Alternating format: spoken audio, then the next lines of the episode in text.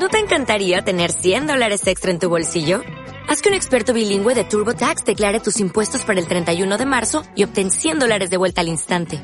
Porque no importa cuáles hayan sido tus logros del año pasado, TurboTax hace que cuenten.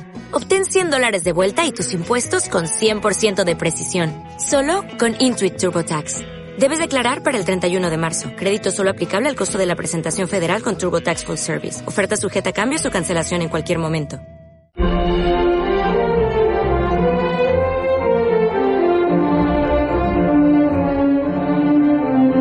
Más de uno. La mañana de Onda Cero con Alsina.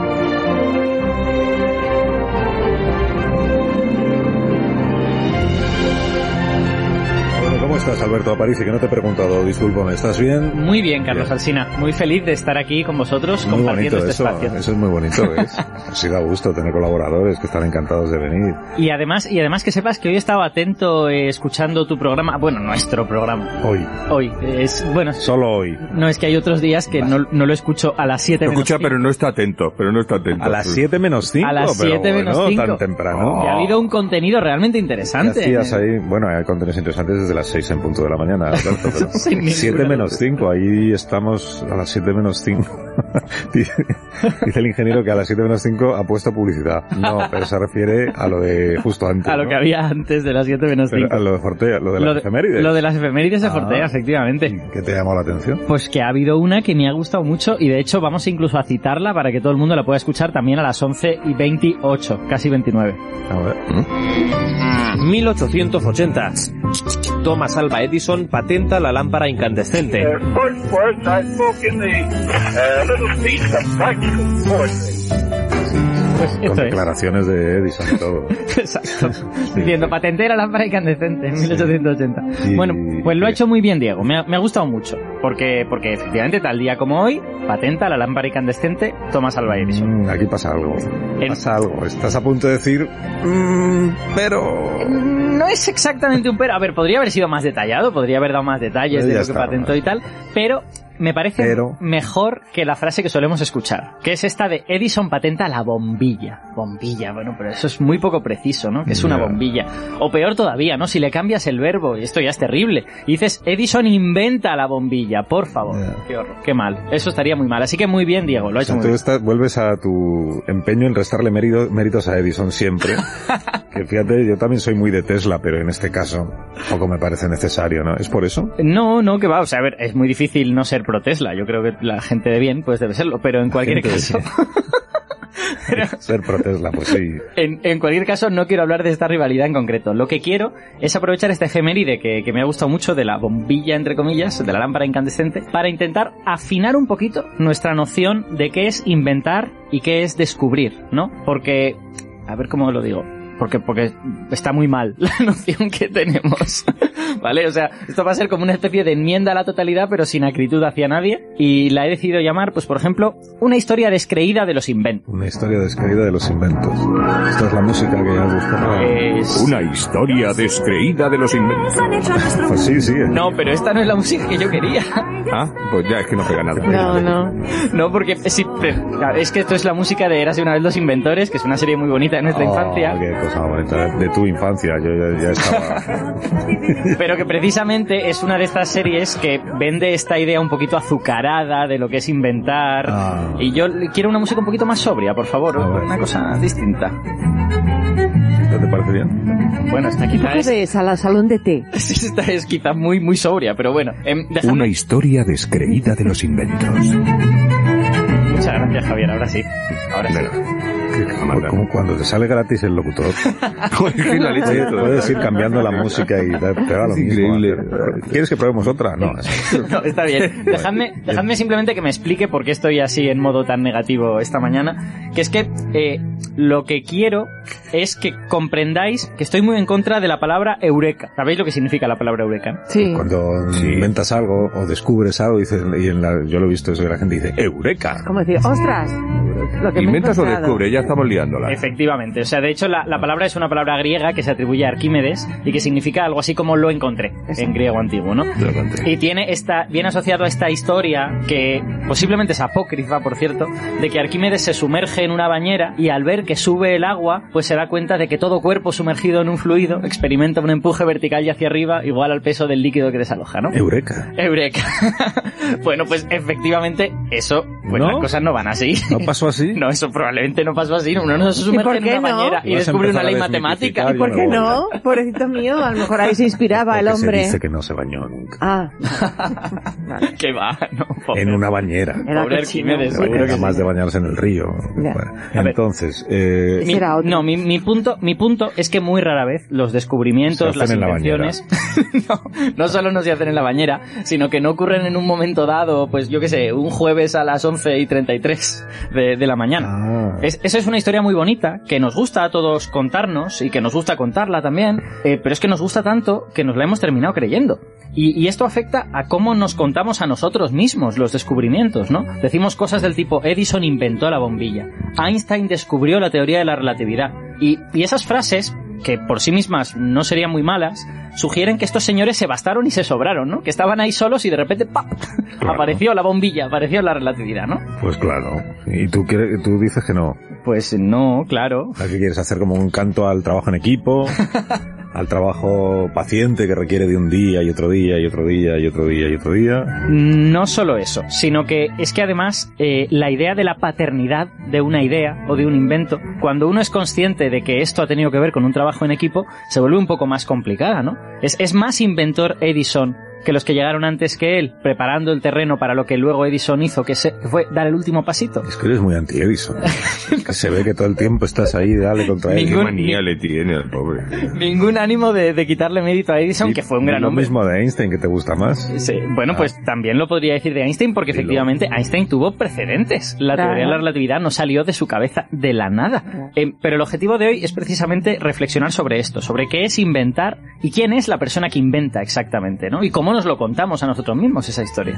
Pero eso es una lectura crítica de, de los descubrimientos científicos. Bueno, Algo. descreída, dijiste tú. Algo así descreída, crítica. Y para esto, pues precisamente tenemos en el estudio a un, a un crítico bastante Edison. descreído, que es eh, Ignacio Crespo, médico, divulgador científico, Bueno. director de la sección de Ciencia de la Razón. Buenas, Ignacio, ¿qué tal? Buenas, ¿qué tal? Me ha gustado esta presentación. Descreído me representa. So- Soy bastante, mm, sí, desconfiado, podríamos decir. Me he, dado, me he dado cuenta de que venía al pelo precisamente Sí. la palabra. Y entonces queréis hacer entre los dos una, ¿cómo era? Una revisión de la historia de los inventos. Queremos despellejar a Edison, pero luego, aparte, hacer eso, efectivamente.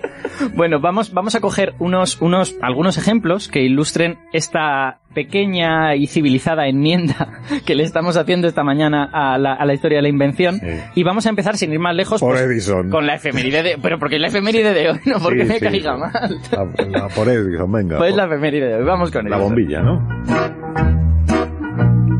Porque en el día de hoy, pues efectivamente en 1880, apunta Diego Fortea, Edison patenta la lámpara incandescente con filamento de bambú carbonatado.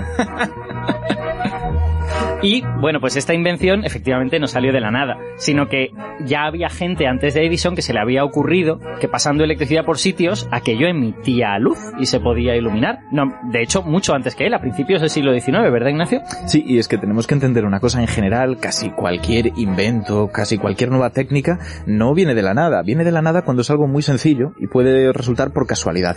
Pero crear un filamento suficientemente fino, con las propiedades de resistencia adecuadas, colocarlo de la manera que toca, ponerlo en una cápsula que tenga la capacidad de atravesar la luz, Sí.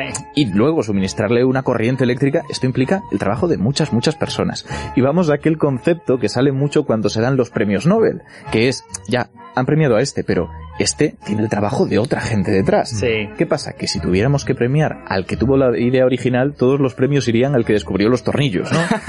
la cosa va un poco por ahí. Tenemos que poner un límite que es el punto de inflexión, el momento determinante, pero que no está aislado, no es algo único. De hecho, me, me ha gustado lo que has dicho de que para inventar una bombilla antes hay que saber proporcionarle la electricidad suficiente, Claro, por ejemplo. porque cuando en 1802 Humphrey Davy hizo brillar un filamento de platino. Usó platino porque es un metal con un punto de fusión muy alto y por lo tanto lo puedes poner a una temperatura muy alta sin que se funda. Bueno, pues él utilizó una batería que ocupó todo el sótano de la Royal Society.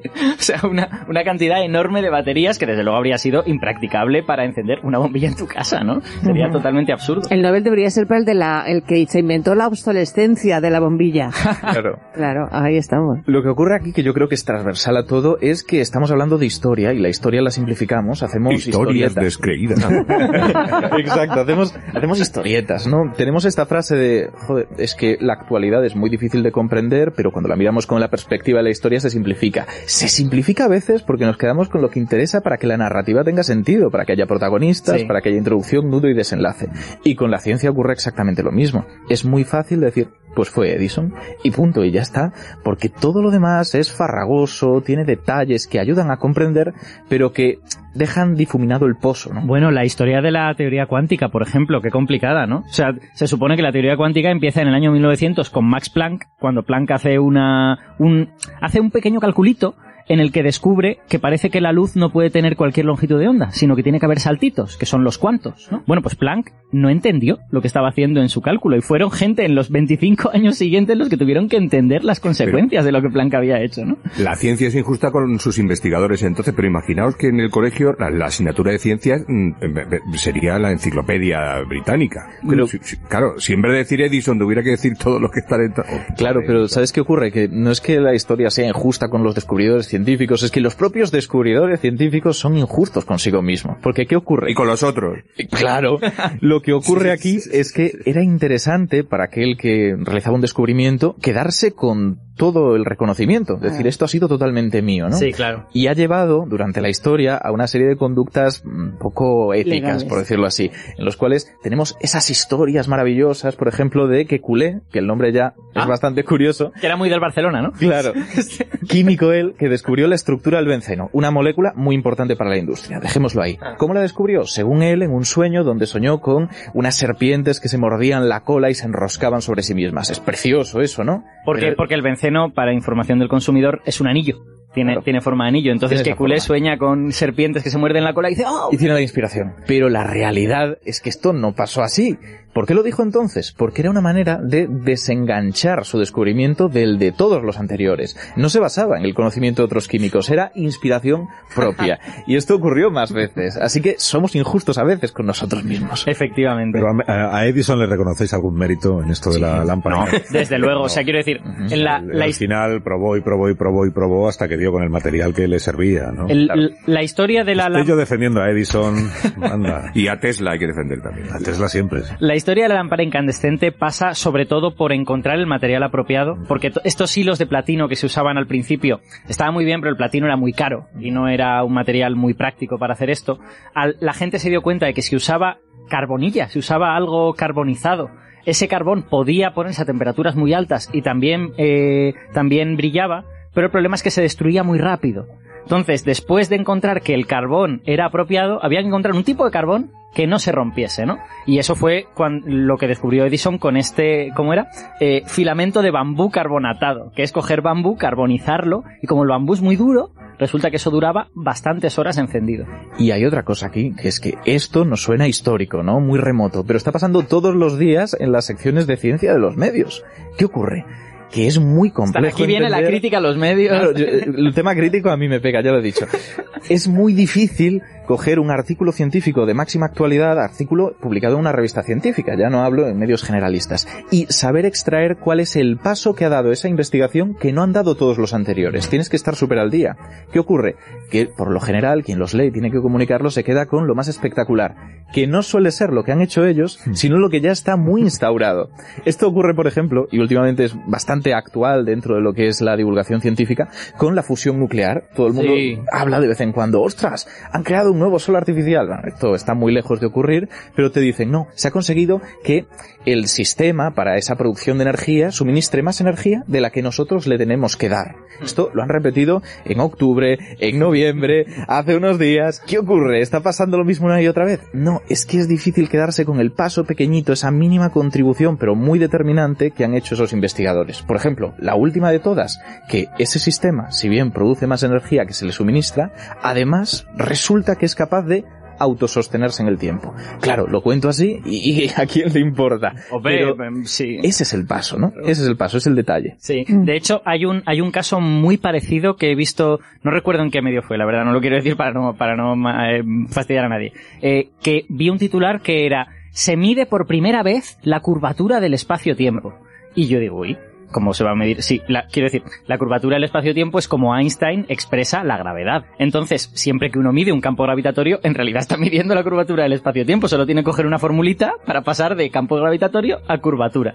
Y mirando el artículo, lo que es que se había medido por primera vez utilizando una técnica de interferometría con átomos, una cosa muy chula. Y yo tengo la sospecha de que ese titular no viene del periodista. El titular viene del científico, que dice, Claro. hombre, hemos medido por primera vez. Claro que sí, ¿cómo no vamos a haber medido por primera O de la propia institución, que al final las notas de prensa van por ahí. Y hay otro ejemplo que yo creo que estaría muy bien dar, porque todo el mundo se relaciona con él, y es, ¿qué hizo Darwin? Eso es una buena pregunta. ¿Qué hizo Darwin? Eh, iba en barco. Claro, no, a ver, esto es un girito, pero es que la gente dice, no, Darwin, la teoría de la evolución. Pero es que la teoría de la evolución, o al menos las ideas de la evolución, vienen de la Ah. antigua Grecia. Desde Anaximandro ya está. Claro. Pero eso no quiere decir que Darwin no hiciera nada importante, ni muchísimo menos. ¿Qué hizo? Descubrió el mecanismo por el cual supuestamente se evolucionaba la selección natural, Selección. que algunos viven, otros no, y a partir de ahí hay variaciones para mejorar en esa dirección, ¿no? Ese fue el cambio, pero lo tenemos difuminado, y al final Darwin es todo cuando es el momento intermedio, no diría ni final, porque hemos cambiado mucho desde entonces, que nos ha ayudado a entender cómo cambian los organismos. Oye, me viene bien que comentes a Darwin porque yo creo que hay un ejemplo biológico de esto que, que es muy interesante, que es el papel del ADN. O sea, hoy en día todos sabemos pues que el ADN lleva los genes, que ahí está la información genética, que se hereda y todo esto.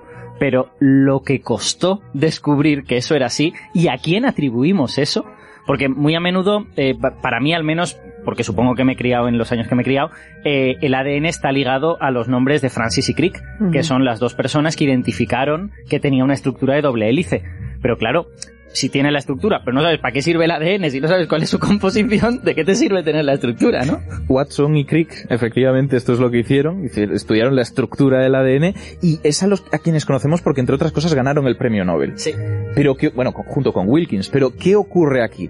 Que es el final de un recorrido. Porque para descubrir la estructura, primero tenemos que saber que ahí hay algo que hay que intentar desvelar, ¿no? El ADN tiene bioquímicamente tres momentos clave. Primero, donde descubre, pues, un investigador concreto, no nos vamos a poner ahora con nombres, que sería un caos, que algo tiene que haber en el centro de las células, en el núcleo, que sea común a todos los organismos y que sea capaz de transmitir la herencia, aquello que Mendel dijo en su momento. Sí. Luego un segundo Mendel inventó las moscas. Exacto, también. y No, los inventó guisantes. los, los guisantes. Los guisantes. y lo guisante. Luego, lo siguiente que tuvo que ocurrir es que alguien descubriera qué piezas había en esa molécula, ¿no? ¿De qué estaba formado? Una casa de ladrillos, por ejemplo. Y sabes que ahí hay ladrillos. Pues en este caso las bases nitrogenadas. Otro tema. ¿Quién, ¿Quién iba a decir a un, a un bioquímico del finales del siglo XIX que estaría descubriendo algo tan importante como de dónde viene la herencia? Porque además faltaba otro punto, que era la estructura. Tú puedes saber que una casa está hecha de ladrillos, pero ¿cómo los colocas, no? ¿Cómo, so- cómo es ese andamio que creas, las- los muros de carga, todo esto? Pues eso es lo que harían al final Watson y Crick. Dirían, estas piezas que hemos descubierto de esta molécula que al parecer es capaz de llevar la herencia de un individuo a otro, se coloca de esta manera. Esta es la estructura y estas son sus propiedades. A mí hay un, hay un capítulo de esta historia que estamos resumiendo mucho, que es una historia muy larga, la del ADN y tal, eh, que me fascina, que es el capítulo en el que la gente estaba planteándose, vale, vale, parece que la herencia está en los cromosomas, que están en el núcleo de la célula, pero ¿qué molécula lo lleva? Seguramente lo llevarán las proteínas, porque las proteínas están por todas partes, son muy importantes. Y de ahí su nombre, proteína, ¿no? Que es la primera cosa, la primera, la importante, ¿no? Y hubo unos, una serie de experimentos en los años 40, de los de Avery, MacLeod y McCarthy, que lo que hicieron fue coger eso que había en el núcleo, retirarle todas las proteínas y ver si con eso que quedaba, que ahora sabemos que es el ADN, se podía transmitir información genética. Y demostraron que sí. Y a pesar de su demostración, el debate duró dos décadas más, porque la gente no se lo creía. La gente decía, pero ¿cómo va a ser eso del ADN? Hombre, las proteínas son lo importante. Porque eran escépticos como vosotros. como vosotros. Y esto al final nos Una lleva historia al, descreída. Exacto, al tema central, que es que las narrativas de paternidad, podríamos llamarlo así, en la ciencia no tienen ningún sentido. Si vemos ahora un paper, un artículo científico de última hora de física de partículas, por ejemplo, Sí. veremos que Muy hay una interesantes lista, todos. Claro, veremos que hay una lista de cientos de autores en el mismo artículo. Cientos. ¿Quién es el más importante? Bueno, sabemos que hay directores dentro de los departamentos, pero ahí están trabajando todos, y no un poquito, sino muchísimo. Y luego vamos a la bibliografía, que es todas las fuentes en las que se basan para llegar a esa conclusión. Y otros hay otros cientos cada uno con sus cientos de investigadores. De- déjame, déjame que te diga una cosa relacionada con esto, muy breve. Muy breve. Las colaboraciones en física de partículas, que a veces incluyen miles de personas, eh, siempre publican todo monolíticamente. Es lo que dice Ignacio, publican los 2000 a la vez. Entonces, cuando a alguien le han de ofrecer un puesto de trabajo, imagínate que soy un joven investigador y que digo, oye, ¿puedo ir a trabajar a tu universidad en Australia? Los de Australia no saben cómo medir si esa persona es buena o no, porque está dentro del monolito. Entonces, la manera es hablar con la colaboración. La manera es, digamos, extraoficial. Le escriben a la colaboración y le dicen, esta persona, ¿qué tal está dentro de la colaboración? Tal y cual. Y gente dentro de la colaboración en confianza te dice, es un buen fichaje o no es un buen fichaje. Así que imaginaos al, al extremo que hemos llegado, ¿no? Con estas grandes colaboraciones. ¿Dejéis que hagamos una pausa, cortita? Sí. Y enseguida continuamos hablando de cómo era la narrativa de la paternidad. ¿no? Claro. Es. Pero eso nos va a complicar mucho la vida a los periodistas. ¿no? El, el titular de eh, fulanito de tal, padre de no sé qué, premiado con lo que sea. Yo tengo un titular que es científicos de todo el mundo descubren absolutamente nada. O sea, se pueden conseguir estas cosas. Ahora mismo continuamos. Más de uno en Onda Cero, donde Alsina.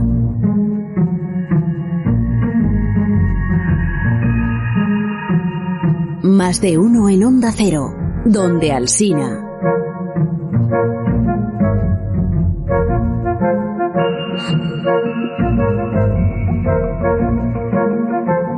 Cosas que ya no voy a poder decir nunca más. Por ejemplo, el, el padre de Internet. Eso tampoco.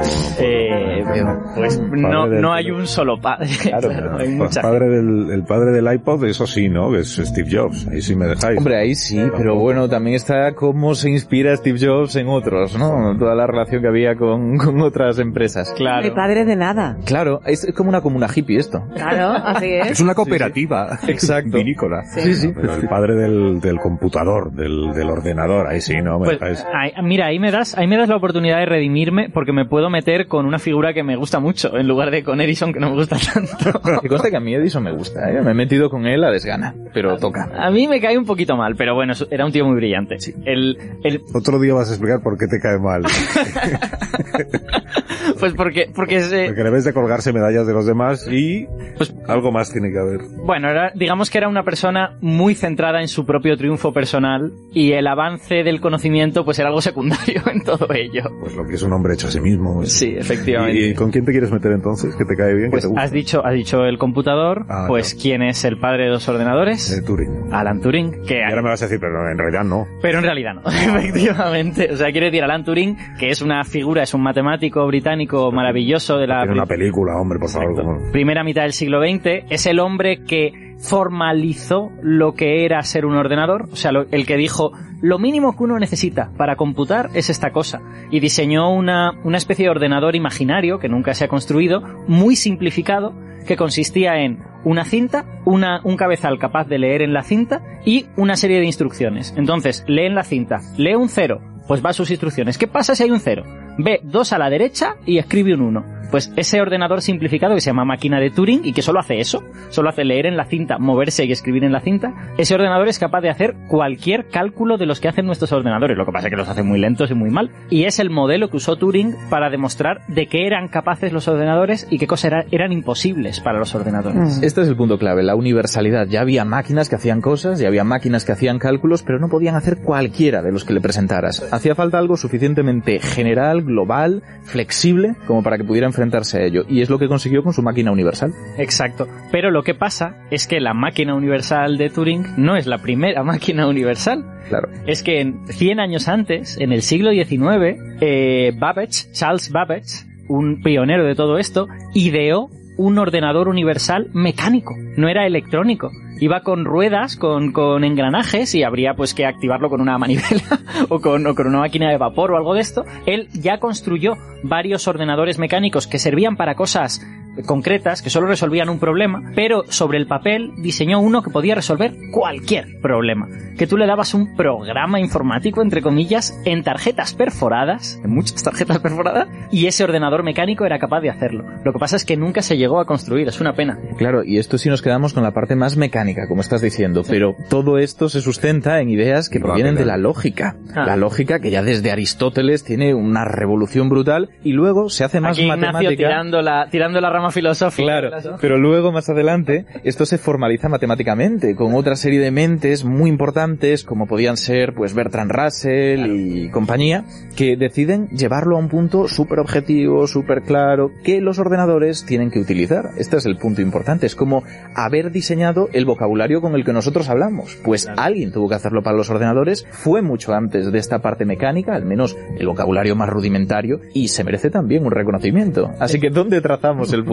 Es más, fíjate eh, que hemos, hemos dado toda la vuelta al círculo, ¿no? Porque efectivamente Turing se inspiró en gente como Bertrand Russell, col- no sé si colaboró, pero digamos estaba en contacto con cosas como las que hacía Gödel, también- que también fue otro, otro lógico importante. O sea, en realidad Turing lo recordamos como el padre de los ordenadores, pero su trabajo fue en matemáticas muy abstractas. O sea, lo podríamos recordar como una persona que aportó a la lógica Es matemática. que él se consideraba matemático, eso es lo importante. Claro, Cuando claro. le llamamos el padre de los ordenadores, el padre de la computación, si bien ha tenido una gran importancia, posiblemente si le hubiéramos preguntado a él, se habría definido como matemático y punto. Muy abstracto, que tenía mucho interés por la lógica, como estamos diciendo. Él entra en la universidad con la idea de meterse a tope en la lógica, esa alternativa a las matemáticas, podríamos Sí, decir exacto. y descubre que tiene aplicaciones. Y además, pues dentro de todo el conflicto histórico que vivió, porque hablamos de la Segunda Guerra Mundial, se encuentra una aplicación que es para poder descodificar, Sí. gracias a la computación, los códigos nazis, para poder detectar sus comunicaciones. Así que en cierto modo estuvo condicionado por el contexto, le pareció interesante todo lo que hizo y fue revolucionario, pero él, él era un matemático. China. Hemos Sí, se ha roto Por alusiones, espérate que estaba en matemático, que se me había olvidado a mí, que está en línea. Es Por alusiones. Hola Ignacio, ¿qué tal? ¿Qué tal? Estoy de la sección a Parisi, la apruebo, me encanta. Bien, bien, Cuando genial. matemáticos, los pelos de punta, ya sabéis. Y tengo que, me gustaría puntualizar simplemente que habéis hablado de la película, así transversalmente, Sí. de Imitation Game. Sí. Que tengo que decir que yo creo que es la única película que está bien traducida al castellano, que es mejor que la, que el nombre original, ya que la película no habla del juego de la imitación, no habla del test de Turing, sino que habla precisamente de descifrar enigmas. Habla Sí, precisamente sí. de este poder computacional y bueno, fue una muy buena traducción como, Sí. Ya sabes como que- a, a esto. Ya sabes, Santi, que luego el rigor social es otra cosa en la película, ¿no? Que cómo presentan a Turing y sus más y sus menos y el tema de la homosexualidad y cómo se condenó, eso no lo tratan tan bien, pero efectivamente el título es bueno. Sí, además la película es un poco torticera en el sentido de que ponen a un antagonista militar que no quiere que se construya la máquina de Turing bajo ningún Sí, concepto verdad. cuando en realidad los militares eran los primeros interesados. Pero porque O sea, que lo único bueno de la peli es el La título. la traducción del título, Benedict perdón. Cumberbatch está muy bien, el papel, ¿no? Kira Knightley también. El guion consiste en eso, a París y... Bueno, el guión- eso es Claro. una ficción, tienes que encontrar... pues, Es una el- peli. Claro, Claro. El, el antagonista, pues se llama el antagonista, el obstáculo que hay que superar, en fin. Bueno, ahí eh, a- esto, este sería un debate de, de creación de narraciones, Conflicto. pero el problema es utilizar personajes históricos para contar cosas que realmente no vivieron esos personajes. Bueno, ese, es, ese es un debate más de cultureta, Sí, fíjate. Hasta qué punto la ficción tiene que ser fiel cuando aparece un personaje real a lo que realmente sucedió. Exacto, ¿Y dónde ponemos ahí el límite? Por utilizar Exacto, porque, porque vuestra, no está prohibido, ¿eh? y no debería estarlo, pero hay límites. Bueno, pues eh, os vais entonces, ¿no? Porque llegan las noticias de las 12 de la mañana. Vamos, y ahora que ya hasta habéis desmitificado todo. Ya no creemos en nada. Ya nos hemos metido con Edison, ahora todo ya lo no que creemos queríamos en meter. nada, vamos a escuchar las noticias. Eh, Crespo, gracias por la visita, como siempre. vosotros. Adiós, Alberto. Hasta el próximo día. Chao. Adiós. Noticias en Onda Cero.